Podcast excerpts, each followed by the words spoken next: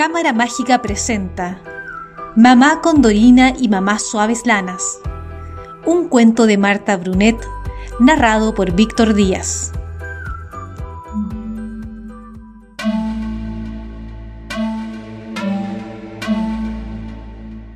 Resulta que una vez el señor Cóndor andaba buscando algo que llevarle de almuerzo a su familia, que vivía en un alto risco cordillerano.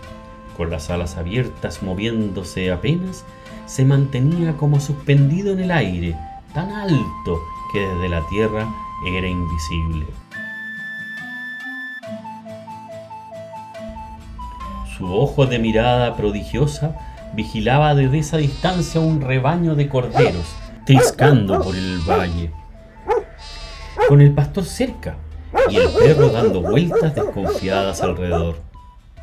Pero resulta que era ya la hora sin sombra del mediodía y el pastor sacó de sus alforjas el pan y el charqui majado que eran su almuerzo. Y el perro vino a sentarse a su lado muy discretamente, como esos niños buenos que esperan sin alboroto que la mamá les sirva su ración. Y entonces los corderos aprovecharon para jugar entre ellos, dándose topadas, haciendo corbetas y lanzando balidos de contento. Y resulta que entonces el señor Cóndor, que estaba arriba esperando el momento de atajar, se dejó caer como una piedra a plomo sobre mamá suaves lanas, con ella entre las garras, se elevó vertiginosamente a gran altura. Y es claro que el pastor y el perro se pusieron en tren de defender el rebaño. El primero tomó su onda y empezó a lanzar piedras al que huía. El otro ladraba con frenesí, mordiendo entre ladrido y ladrido las patitas traseras del rebaño espantado y disperso, hasta lograr reunirlo y tranquilizarlo. Pero si el perro al fin logró éxito, el pastor solo daba pedradas en el aire. Mientras tanto, el señor Cóndor iba acercándose a su casa. Quedaba ésta en el saliente de un risco así que tenía una preciosa terraza donde lo esperaban mamá Condorina y sus tres polluelos, Condorito, Condorillo y Condorrica. Y como todos estaban con gran apetito, apenas divisaron al señor Cóndor con su presa, para demostrar su contento, empezaron una danza guerrera, algo parecida al baile del pavo. Lleno de majestad el señor Cóndor hizo un vuelo planeado y aterrizó en su aeródromo particular, depositando a los pies de su señora la casa para el almuerzo. La pobrecita Suaves Lanas venía medio muerta de miedo y llena además de dolorosas heridas porque las garras duras del señor Cóndor se le clavaron en las carnes. Pero, ¿qué era todo eso comparado con su espanto al verse cerca de la muerte y pensar que su hijito, copito de nieve, quedaba abandonado en la tierra, sin mamita que lo cuidara y le diera de comer. Los ojos redondos de mamá, suaves lanas, se llenaron de lágrimas pensando en el destino de su pobre hijito guachito. Mamá Condorina dijo entonces, Buenos días, señor Cóndor, qué rica cazuela vamos a comer hoy. Con chuchoca, mamita, la queremos con chuchoca, exclamaron los tres polluelos a la vez.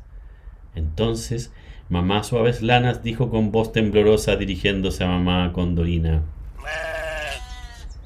Sus hijos tendrán un almuerzo hoy, en cambio el mío, que está en la tierra, no hallará quien le busque la ración de pastito tierno, ni quien le dé sus sopitas de leche.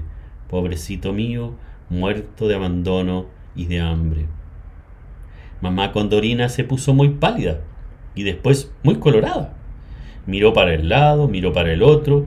Mamá Suaves Lanas continuó, a la par que lloraba, grandes lagrimones.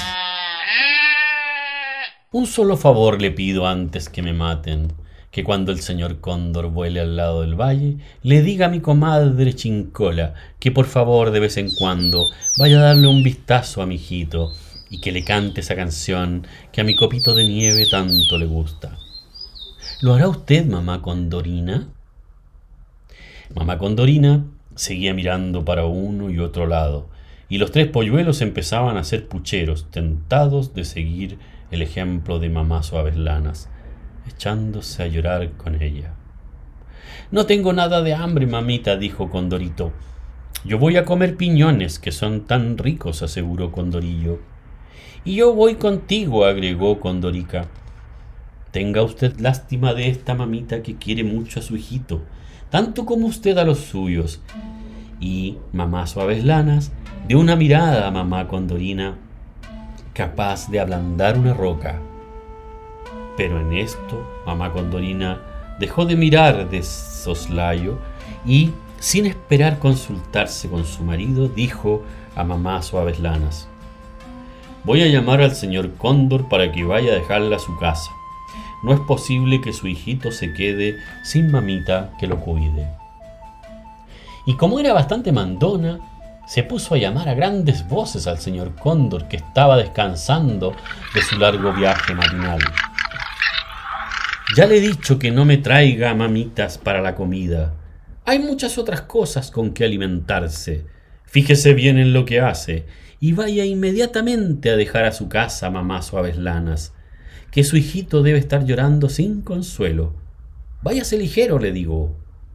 Al señor Cóndor le pareció pésimo el mandado, ya que tenía que hacer otro viaje, exponerse a las piedras del pastor, buscando otra presa y volver a la casa, sabe Dios a qué hora, para almorzar a las tantas. Pero ya le dije que mamá Condorina era muy mandona.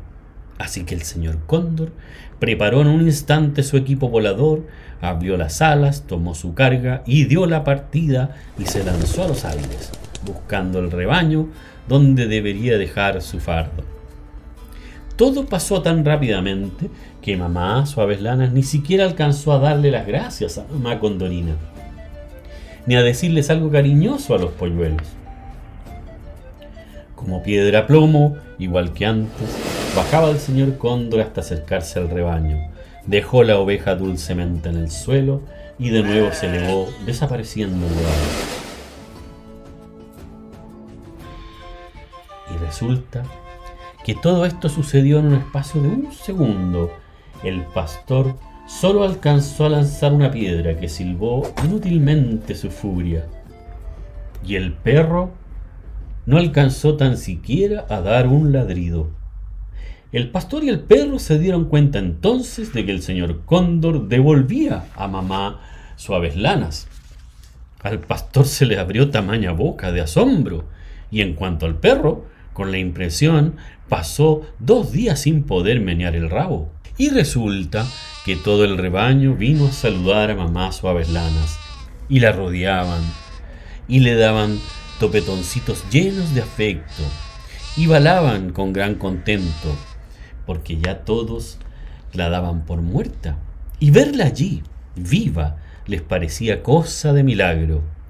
Y ella les contaba lo que había pasado en la casa de mamá Condorina, y todos movían la cabeza en señal de maravilla, porque lo que iba diciendo era verdaderamente prodigioso y el más contento era Copito de Nieve, que había llorado mucho buscando a su mamita y que luego de un momento de alborozo a la yalla se puso a tomar su papa bien apurado.